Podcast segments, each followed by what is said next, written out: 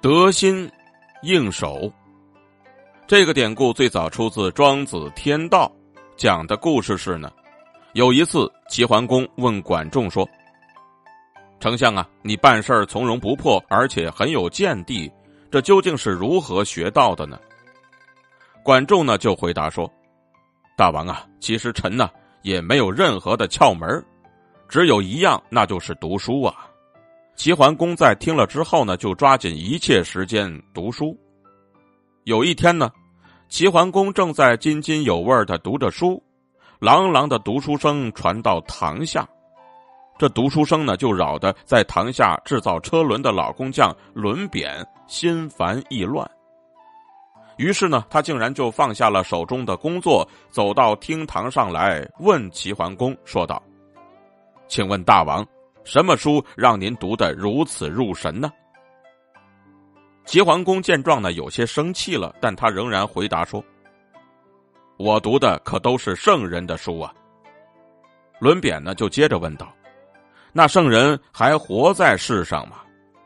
齐桓公呢，就回答说：“他们有的早就已经死了。”随后呢，伦扁继续说：“人都已经死了。”那书上说的不全都是废话吗？听到伦扁这么说，齐桓公勃然大怒，随后呢说道：“本大王在读书，你这个工匠胆子也太大了吧！竟敢说我读的书都是废话！今天你给我讲出道理，否则我就命人取下你的人头。”伦扁虽然见到齐桓公发怒了，但是他仍然不慌不忙的说：“大王息怒。”大王息怒啊！我轮扁呢是制作车轮的，就拿加工车轮的事儿来说一说吧。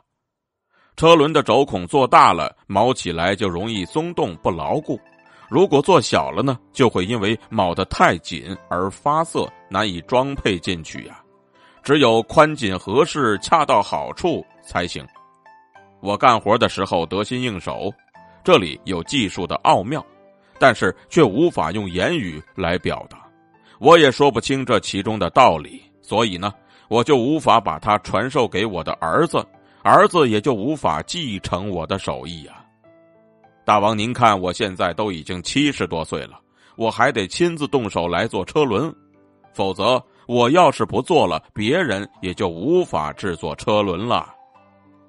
古代圣人的那些精妙的东西是无法用语言传给后世的，所以呢，那些东西随着他们的死亡而失传，所以这留下来的就全都是废话了。齐桓公呢，被轮扁的这番说辞弄得是哭笑不得，但是呢，他转念一想，轮扁作为一个工匠，受到环境以及知识的限制，说出这番话也不足为奇。所以呢，就选择原谅了他。